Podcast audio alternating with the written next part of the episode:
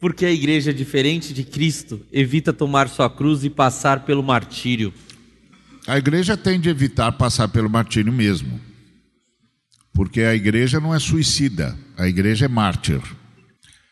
É, mártir não é aquele que, que deseja a morte, é aquele que não teme a morte. Coisas diferentes. Há expressões religiosas que são suicidas, em vários níveis. A fé cristã não é suicida. A fé cristã é martírica, é testemunhal, ela dá testemunho e permanece firme mesmo diante da morte. Então tem, temos de, de, de ter essa essa diferenciação. Nós não clamamos pelo martírio no sentido de nós não clamamos para que nos matem, para que nos, nos assassinem, para que persigam os nossos filhos, nada disso. Nós clamamos a todos os homens, em nome de Cristo Jesus, que em todos os lugares se arrependam e sejam reconciliados com Deus. Nesse clamor por arrependimento, nesse clamor por reconciliação, porque o Senhor nos deu a palavra de reconciliação, uma vez que Deus estava em Cristo reconciliando consigo o mundo e não imputando os pecados dos homens. Nessa palavra de reconciliação, muitas vezes nós temos sido rejeitados. E temos sido rejeitados ao nível de sermos obrigados a dar o nosso testemunho mesmo diante da morte. E aí, uh, os irmãos que tombam diante dessa incompreensão e dessa rejeição a Deus, não essa rejeição a nós, porque nós não tomamos isso como uma perseguição a nós. E esse é o problema. Esses dias eu vi, nessa, nessa fase da eleição, eu vi um, um pregador uh, vir à TV e dizer que nós devíamos tomar tais e quais posições, porque uma determinada pessoa tinha, na percepção dele, apoiado um grupo religioso que está perseguindo os cristãos. Ninguém persegue os cristãos da perspectiva dos cristãos. Da perspectiva dos cristãos, toda perseguição é ao Cristo. E aí os cristãos, em honra ao Cristo, permanecem fiéis ao seu nome e à sua glória, mesmo diante da morte. E faz isso rogando pelos seus exatores pedindo que o sangue dos nossos mártires, que o sangue de cada um de nós, gere conversão nos nossos exatores e nós possamos encontrá-los na glória eterna. Nós cristãos não somos perseguidos. Quem é perseguido é Jesus. Quando Jesus encontrou Saulo no meio do caminho, ele não disse: Saulo, Saulo, por que persegues a igreja? Ele disse: Saulo, Saulo, por que me persegues? O que é que você tem contra mim? Por que você não me quer? Por que, que você rejeita o meu convite? Onde a igreja está nesse diálogo? A igreja está em pé diante de Jesus, dizendo ao Senhor Jesus que lhe será fiel, mesmo diante da morte, que não o negará, que não negará o seu sacrifício, não negará a sua ressurreição e principalmente não se negará a ser instrumento do seu amor.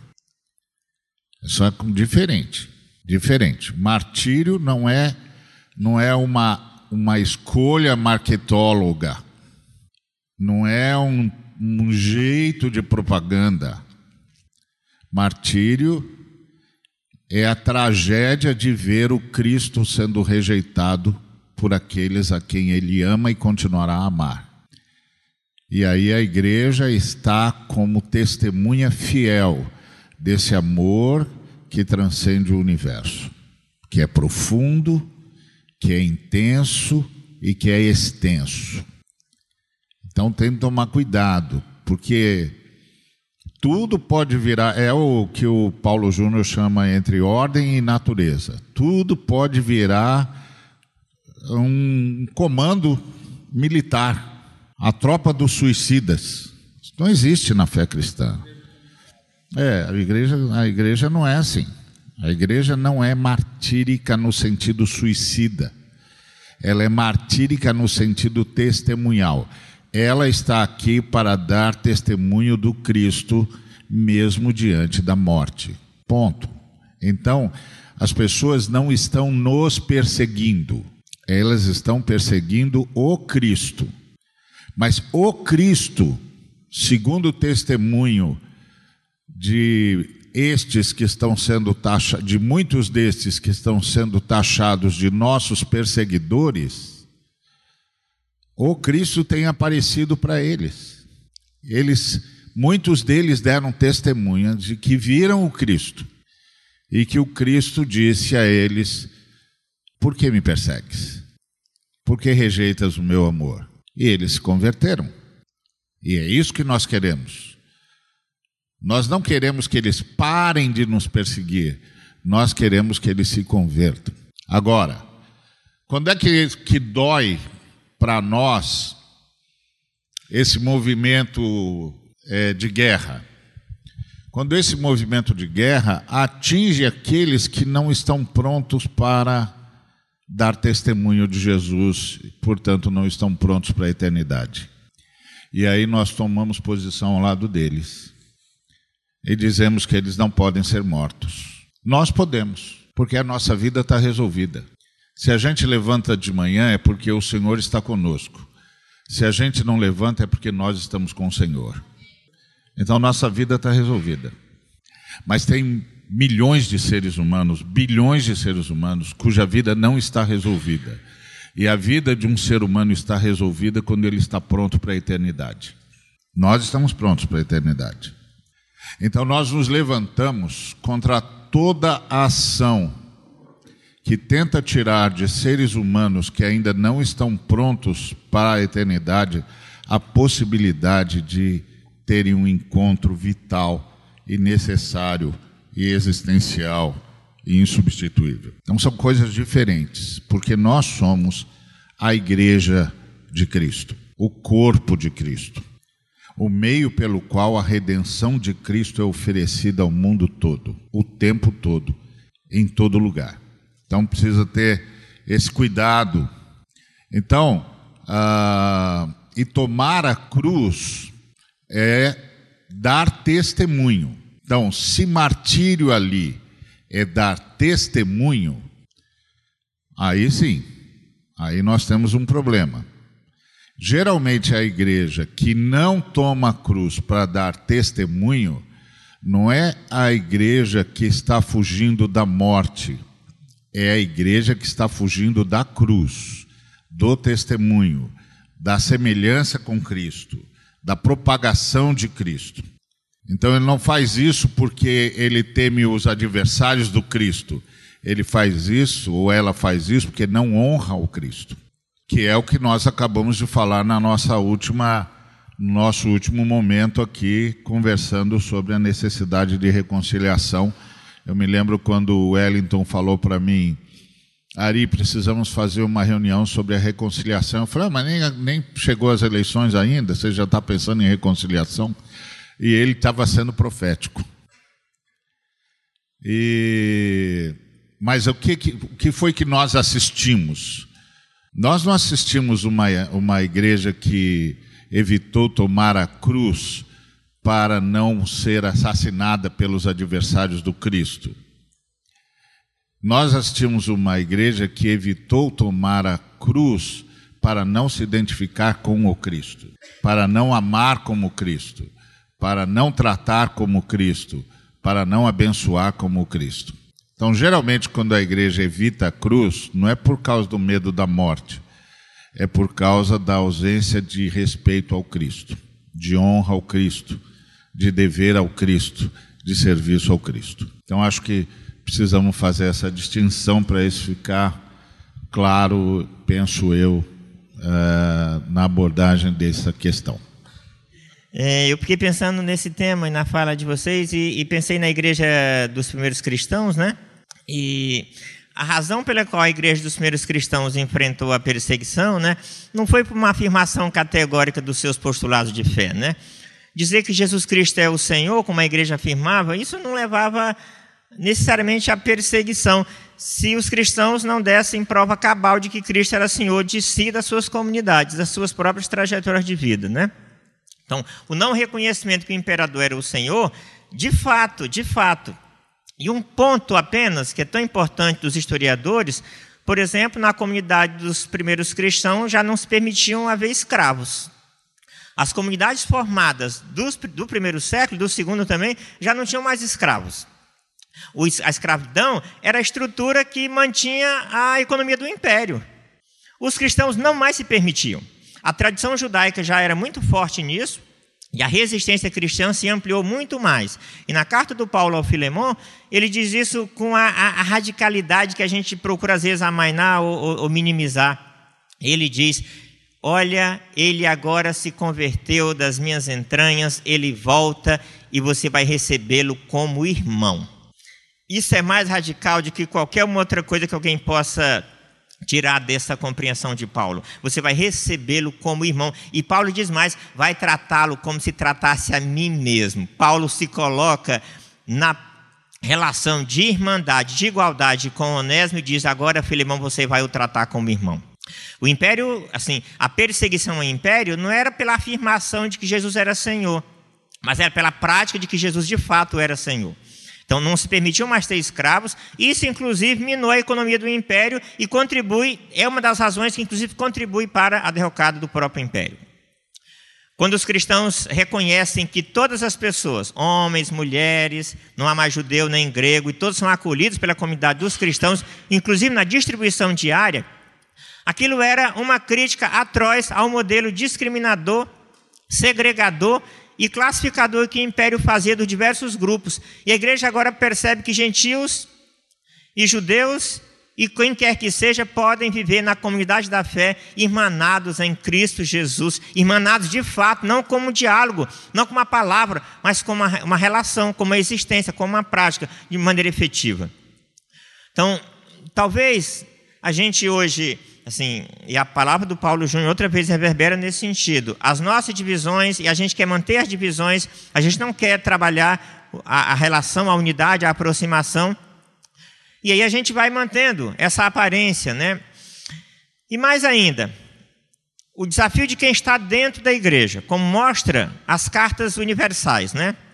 As cartas universais lá do final do Novo Testamento. Ou seja, o desafio estava na própria comunidade da fé e os inimigos, entre aspas, estavam na própria comunidade da fé, porque aqueles que queriam viver mais essa fé e alguns que, vindo de outras tradições religiosas, queriam impingir o cristianismo com, as suas, com seus modelos. E a fé cristã em Cristo tinha uma prática, uma ética, um comportamento, uma maneira de ser e de estar.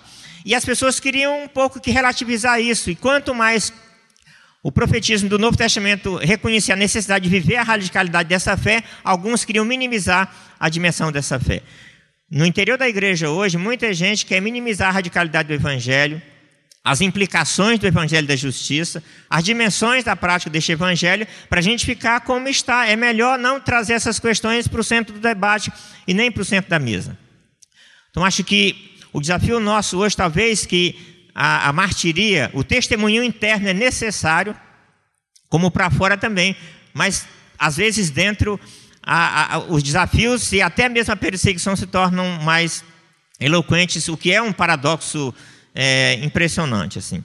Nessa coisa das redes sociais, que o Ricardo não gosta, acho que estou me convertendo a ele, e eu estou tão junto lá, eu, o que eu acho interessante é o seguinte: às vezes no interior da igreja, e eu não faço distinção dos meus textos, se ele é de política e não tem nada de religião, se ele é de religião, se ele é poesia, se ele é afetividade, eu escrevo tudo para as mesmas pessoas, não tem blocos separados assim. É, vai para todo mundo. E aí, é, talvez seja um problema, se fosse assim, segmentado era melhor. Mas o que eu acho interessante é que quando eu compartilho meus textos de fé e que eu cito Jesus e falo da ética de Jesus, os meus colegas na universidade, que são ateus, e alguns não cristãos, a maioria não cristão e boa parte não ateus, curtem e até compartilham o texto e assim, e aquilo me, me sensibiliza. Me sensibiliza, porque da maneira como eu vivo a fé e pratico a fé, na igreja fora da igreja, não há distinção. No meu trabalho, é, em que as pessoas não são cristãs também, a maioria não, nem, não tem qualquer religião. Então, isso é a maneira de eu viver a fé, mas às vezes internamente o desafio de viver a fé é às vezes surpreendente, chocante e às vezes até com níveis de angústia e de desconforto assim. Mas acho que a atenção nossa deve se manter na numa atenção que, que acolhe, que dialoga, que a cruz de Cristo nos chama para essa vivência da misericórdia com todos e com todas, e que a gente no acolhimento a todos e todas vai vivendo a fé, apesar das dificuldades, dos preconceitos e até mesmo das possíveis perseguições. E eu termino com Robson Cavalcante, né? Que diz para a gente que o martírio não está fora de moda, né? Assim, ele diz isso muito recentemente antes de morrer, né? E diz: o martírio não está fora de moda, entende? Não é uma coisa dos antigos. A gente não está buscando, como disse o Ari, uma morte gloriosa, né, para Deus nos livre disso. Nós queremos servir a Deus, e na medida que servimos a Deus, se a martíria acontecer, que aconteça para a glória do Senhor, que Ele cresça, que a gente diminua, e que Deus seja louvado acima de todas as coisas, e que o nome dele, de fato, esteja acima de todas as coisas, para a honra do Senhor e para essa missão nossa aqui nas bases, na sustentação da fé dos, de, dessas, dessas, dos pilares da fé nas bases aqui da própria igreja e da própria sociedade. Acho que o desafio continua e prevalece. A gente não busca, mas a afirmação e a prática da fé trazendo alguma dificuldade, a gente vai conviver, não pela espada, não por beligerância de querer destruir o outro, mas o reconhecimento do outro também e o acolhimento do outro na fé em Cristo Jesus. A oração de Jesus na, na cruz continua sendo a oração que devemos fazer de perdoar e de acolher, inclusive aqueles que nos perseguem. Né? Que Deus assim nos ajude.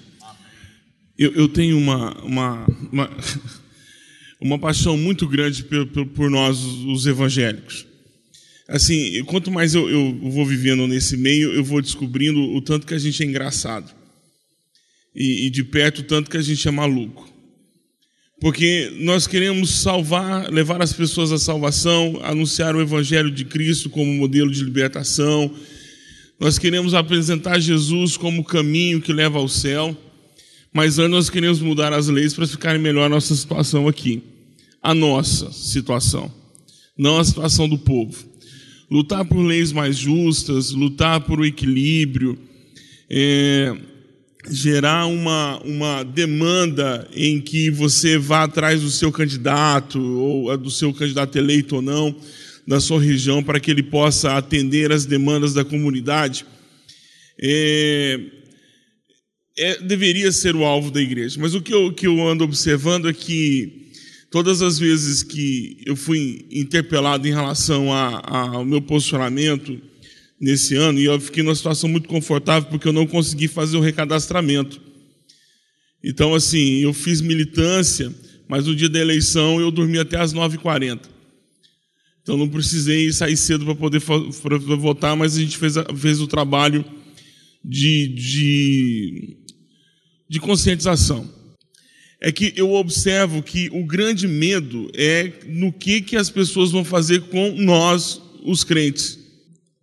E eu, na verdade, eu tenho medo do que nós vamos fazer com esse povo, porque nós não somos mais minoria.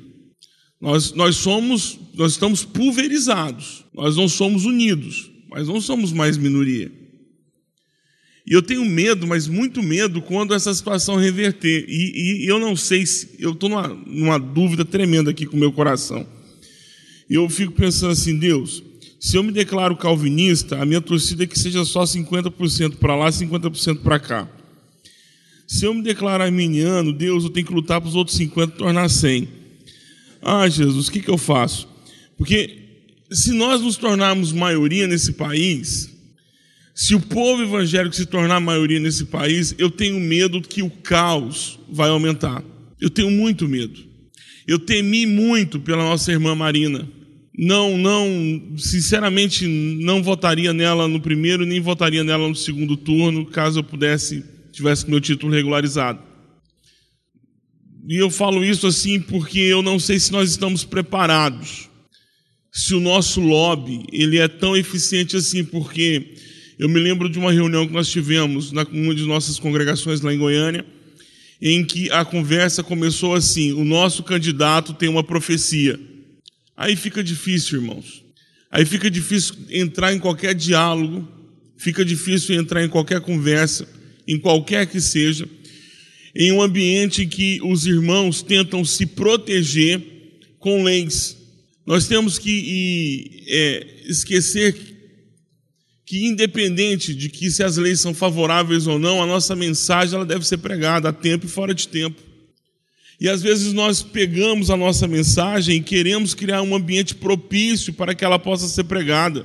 E nós não precisamos do Estado como plataforma para a pregação do Evangelho. O que nós precisamos é utilizar as ferramentas do Estado para combater a injustiça. Não como plataforma da pregação da nossa palavra. Isso vai ser pregado o tempo todo.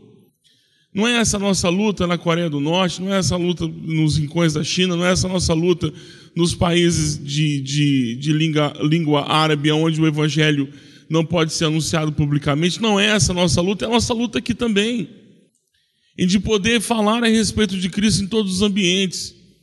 Então, quando nós lutamos para proteger a nossa expressão, eu não sei se nós estamos querendo proteger a nós mesmos e cercear a palavra dos outros, o tempo dos outros. Nós queremos sentar com as pessoas, mas só nós temos a cadeira.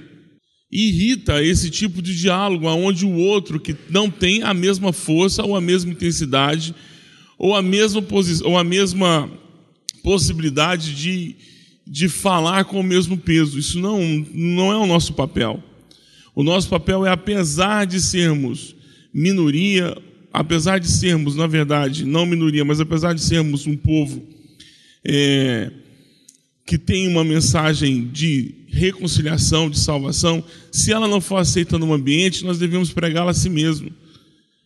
Nós não precisamos de um ambiente propício para isso. Nós precisamos fugir disso. Nós vamos temer isso. Pelo menos é o que eu penso em relação ao martírio da igreja. E, e, assim, eu não sei se é a oração dos irmãos, mas eu tenho visto a igreja pedindo um avivamento, e aonde eu me recordo, posso estar errado aqui, o Clemi é muito mais inteligente do que eu. É, ele pode, ele, não, ele pode me, me, lembrar de se eu estou certo, se eu estou errado, mas muito mais inteligente que eu. Ele, ele pode, pode dizer que sim ou não. Mas todo, todo o avivamento, quando surgiu, foi debaixo de paulada em cima da igreja. Então nós queremos um avivamento com um ambiente propício. Não consigo ver um avivamento na igreja onde nós temos tantas regalias e nós ainda temos o, o, o direito, aliás, o direito não, a, a interferência nos processos legislativos e executivos desse país e judiciários. Eu temo esse tipo de avivamento meio sem pressão temo mesmo, e eu acho que ele não vem. Por isso que a gente tem que estar preparado para o martírio. E o nosso martírio, irmãos, não é o estado que vai vir sobre nós. E eu creio que o martírio da igreja do Senhor Jesus vai vir de próprio, dentro da própria é, denominação e das denominações que nós estamos servindo. Quando a gente usa essa palavra igreja, né, com a questão, na verdade, é, relacionada à, estrutura, né, às nossas instituições, que na, que na verdade são são odres, né? usando a linguagem de Jesus lá de odres e vinho, né? vinho novo e odres novos, são odres que ao, ao, no transcurso do, do tempo, é, dentro de cada cultura, de cada contexto, tomam uma determinada forma. Né? Mas veja, o odre em si, ele não é a igreja.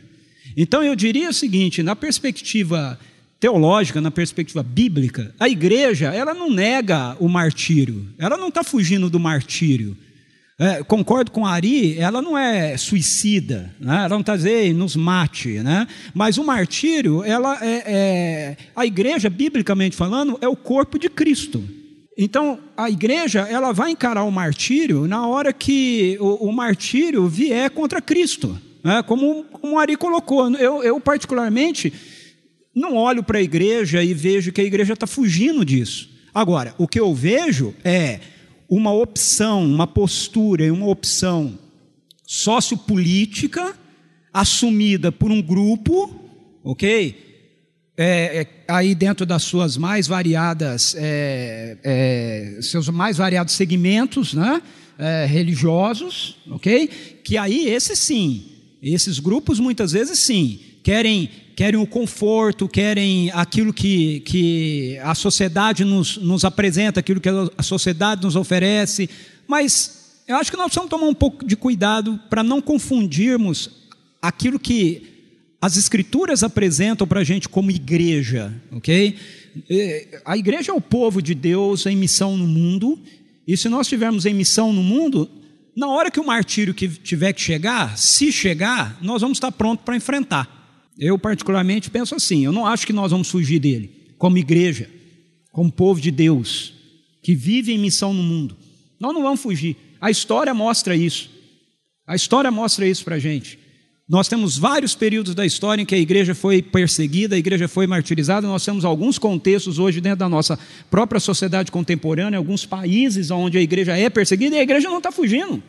A igreja está lá, ela está testemunhando, ela não, ela está evitando, ela não se calou, não é? ela está lá, ok? Então, talvez realmente muito dessa ansiedade com relação à questão do martírio, como foi colocado aqui, passe mais pela, por essa perspectiva de nós estarmos confundindo a nossa essência, né, a nossa natureza, certo? É, é, com, com formas que a gente é, tem estabelecida.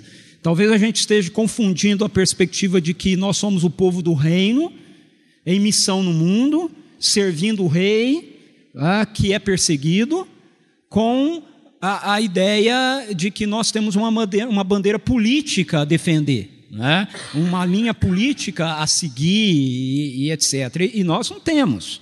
Nós não temos. Nós temos, a, a, nós temos uma única realidade a qual a gente é, serve, né?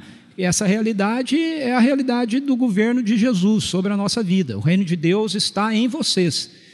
E o apóstolo Paulo diz em Filipenses 3:10, ele diz assim: "Eu quero conhecer Cristo, o poder da sua ressurreição e a participação em seus sofrimentos, tornando-me como, como ele em sua morte, para de alguma forma alcançar a ressurreição dentre os mortos. Me parece que Paulo entende aqui que a consequência da gente conhecer Cristo será naturalmente a gente enfrentar o que Cristo enfrenta. Então, quando isso acontecer, se acontecer, quando chegar, eu creio que a igreja, como igreja, vai estar preparada para enfrentar. Ela não vai negar o martírio, ela não vai fugir dele. Agora, vamos tomar cuidado para a gente não achar que nós estamos é, lutando contra um martírio que não é o martírio de Cristo, né? é o nosso martírio pessoal, social, né? nosso martírio é, econômico, o martírio do nosso conforto, o martírio da nossa ideologia. Aí eu acho que é uma outra conversa, né? e não dá nem para a gente usar o nome martírio. Last night uh, at 2 o'clock, I was online with people in eight cities around the world. Uh, ontem à noite, às duas da manhã, eu estava no Skype com pessoas, estudantes de oito países do mundo.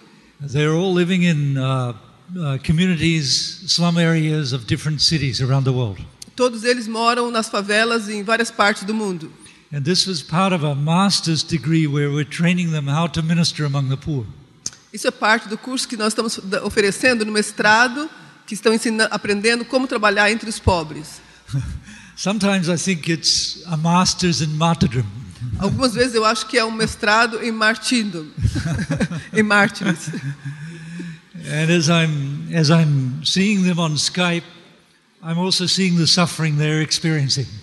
Porque quando eu os vejo no, pelo Skype, eu vejo que o semblante deles estão um pouco mais sofridos. Um, and it's it's a difficult thing through the years to to lead an army among the poor, as some of these brothers do. Porque através dos anos tem sido difícil liderar esse grupo de soldados para Cristo. To lead, you know, many many hundreds of workers among the poor who are suffering and facing martyrdom each day. Muitos trabalhadores entre os pobres estão a, com a possibilidade de a, experimentarem o martírio, martírio, como, é, Paulo, como é que fala martírio? Martírio mesmo, não tem. Martírio. É, um martírio, é o martírio mesmo, estava certo, né? Então, como eles, os as pessoas que estão passando, trabalhando com os pobres, eles têm ah, dia a dia a possibilidade de enfrentar o martírio. I was in Nagpur in India, Eu estava em Nagapur, na Índia, the very center of India, the city of Nagpur. no centro, bem, bem no centro, em Nagapur, na Índia. This is where the uh, Hindu radicals have their base, their center. Esse é o lugar onde os No, Hindu, Hindu radicals. é onde os, indi- os hindus radicais têm o seu centro, a sua sede. I was sitting at a table with some brothers like this, Eu estava sentado numa mesa como nós estamos aqui, and the brother beside me here, his face is all beaten and smashed. huh? e essa, o, o irmão que estava sentado do meu lado tem o seu rosto todo meio quebrado. And uh, he told me his story of how these radicals had come, smashed his church, beaten him up, destroyed his family. E ele me falou então a história de como os radicais hindus foram lá, bateram nele, destruíram a casa, destruíram a igreja. There's another brother who was my student who started a mission for justice in Nagaland. Tem outro irmão que é amigo dele que trabalha em Nagaland, Uh, it's a mission for justice. fazendo missão de justiça. In that state of India, the Indian army have moved in. There are three military for every citizen. Three military from India for every citizen of Nagaland. Três militares existem lá nessa, em Nagaland, três militares para cada pessoa que mora nessa, nesse estado. And the military abuse the women, Eles abusam das mulheres and nobody speaks about it in the newspapers, but it is a situation of gross oppression. e ninguém fala sobre isso nos jornais, mas é uma situação de grande, grande opressão. So every day he and his workers face this oppression and seek justice. E todos os dias, ele e os outros irmãos que trabalham com ele estão enfrentando essa, essa situação de grande injustiça. Every week there's another story comes through from our workers. Cada semana tem histórias novas que vêm para nós do que está acontecendo lá. Another one of our workers, the RSS, the extreme Hindus, Outra, outra experiência com os radicais também. smashed their orphanage. ah, acabaram, destruíram um orfanato. All of their orphans were scattered through the forest. Os, orfan os órfãos foram espalhados no meio da floresta. They destroyed the Bible school. Eles destruíram a escola bíblica, They lost eight of the orphans. perderam oito dos, or dos órfãos. Every day, these are the stories that we face. Todos os dias são essas histórias que nós temos que lidar. So, I think the first step for you is how many of you are planning to go beyond Brazil? Então a, a, a questão agora fica assim diante de vocês: quantos de vocês estão prontos a irem além do Brasil? Because Jesus said, Go. Porque Jesus disse: vá. If you don't go, then how can you enter in to the fullness of what He has for you in martyrdom?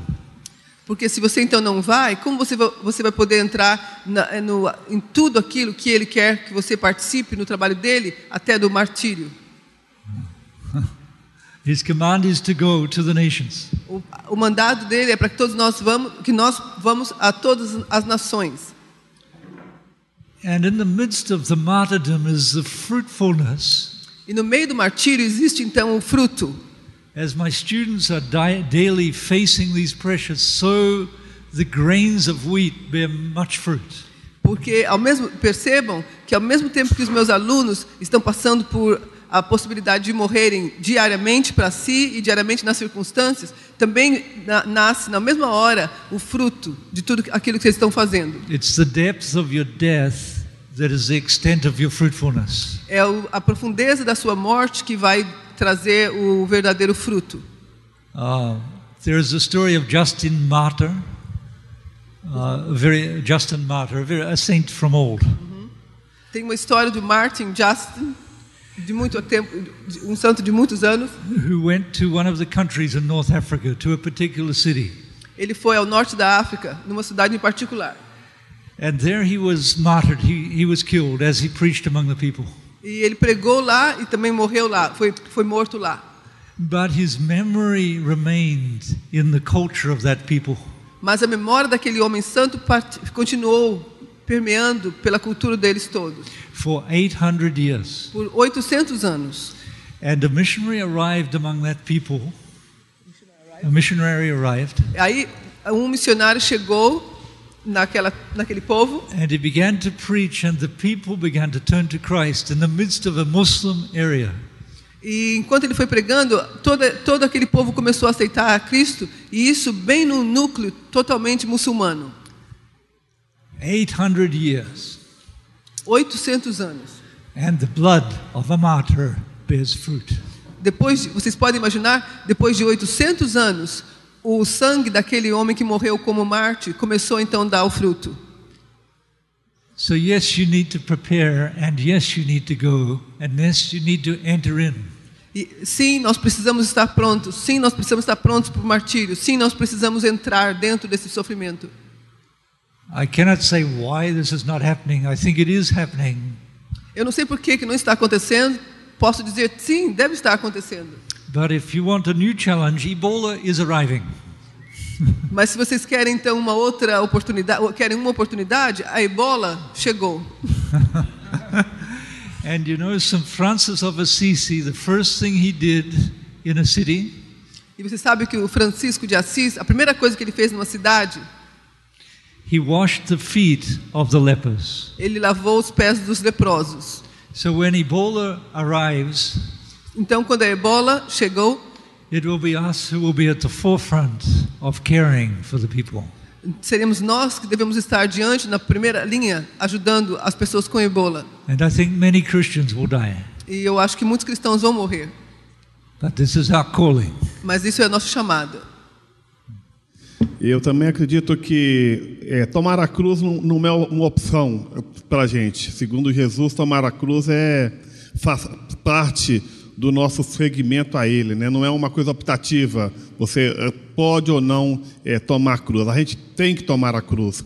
E ao tomar a cruz, consequentemente, nós temos que estar nós vamos ser sujeitos a algum tipo de martírio. Então eu não vejo o martírio como uma coisa escatológica da igreja e que a igreja vai ser perseguida. No mundo hoje nós temos muitas pessoas sendo martirizadas porque foram aonde ninguém quer ir. É uma pessoa que vai, por exemplo, trabalhar lá é, numa região da África que tem ebola, ela está correndo o risco de ser, é, ficar doente, de morrer e ela não é uma pessoa suicida, mas a, a cruz é maior, do, o compromisso com a cruz de Cristo, ele é maior do que talvez o bem-estar da pessoa, né?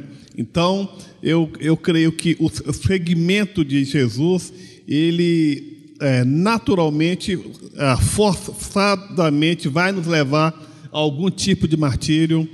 Nós temos pessoas no, no nosso é, Brasil hoje que sofrem em regiões é, claras. Eu tive há, há, pouco tempo, por causa da minha função lá na área da criança, eu tive visitando lá em Alagoas, em Maceió, o sistema é, de, de medidas socioeducativas onde ficam os, adolesc os adolescentes. Você não acredita naquilo que, que você vê. Uma coisa absurda. Né? A maneira como os adolescentes são é, são ah, tratados ali as, os adolescentes que cumprem medidas de ah, internação. É um tipo de martírio. E você trabalhar com essas pessoas, você vai ter também que se sujeitar a isto. É, o Carlinhos Queiroz, que entregou aqui essa semana, ele tem um. Ele, eu, eu gosto de lembrar uma coisa que ele, que ele fala. Jesus morreu com 30 e uh, poucos anos. Uh, Jesus não morreu de velhice, né? Ele morreu porque ele, ele, ele fez algumas opções na vida. E ele optou sempre do lado do mais fraco, do enfrentamento a uma situação de injustiça que tinha no mundo. Então, eu, eu creio que a gente acaba, a igreja, ao, ao não optar pelo evangelho, por esse evangelho uh, da cruz, é uma, é, uma, é uma questão muito de uh, comodismo. Ontem, conversando com uma pessoa que estava aqui, um jovem, ele disse: Olha, olha, pastor, a gente precisa começar a dar nome aos bois. A, a pobreza no Brasil, ela tem cor, ela tem, ela é feminina, ela é ela está localizada numa determinada região, ela é infantil e jovem, E ela é ah, causada por alguns motivos, não é uma coisa da, da natureza que criou ricos e pobres. Tem alguém acumulando muito mais para que outros eh, passem necessidade. A gente vive num país rico, com muitas riquezas. A gente não é um país, gente- nós somos a, a sétima economia do mundo. Então, se tem gente passando fome no nosso, no nosso eh, eh, Brasil, se tem gente miserável, como foi anunciado semana que nós temos ah, 10 milhões de miseráveis, é porque tem alguém que está crendo a mais. Né? Então, optar pela cruz de Cristo é optar para esse lado. né? Então, eu eu, eu, é uma das coisas que às vezes a gente tem nessas eleições ah, também. Ah, não precisa ter lado. É, é questão de você dizer que tem um do lado do outro. É, é, não existe. Existe sim. A gente tem. eh, Jesus sempre, sempre fez opções claras. Eu não digo de política partidária A, A ou B, mas ele, ele, ele, ele ah, demonstrou muito claramente de que lado que ele está. E nós precisamos, como missão integral, estar ah, também sempre anunciando isso. Né? Eu, eu fico feliz em ver a Ieda aqui na mesa, que é uma mulher, é negra, né? E é bom isso, eu tenho dito ao Ari isso, olha, tem que colocar a mulher na mesa para falar. Vocês con- concordam comigo? Aê. Tem que, tem que ser inten, inten- intencional. A gente olhando aqui de cima, esse, esse, esse plenário está cheio de mulher, tem negros aqui, tem a maioria é jovem, e a gente tem que se sentir representado aqui nesse espaço de reflexão, porque a gente tem uma contribuição diferenciada, da, o olhar de uma mulher para o mesmo assunto tem uma contribuição que é diferente.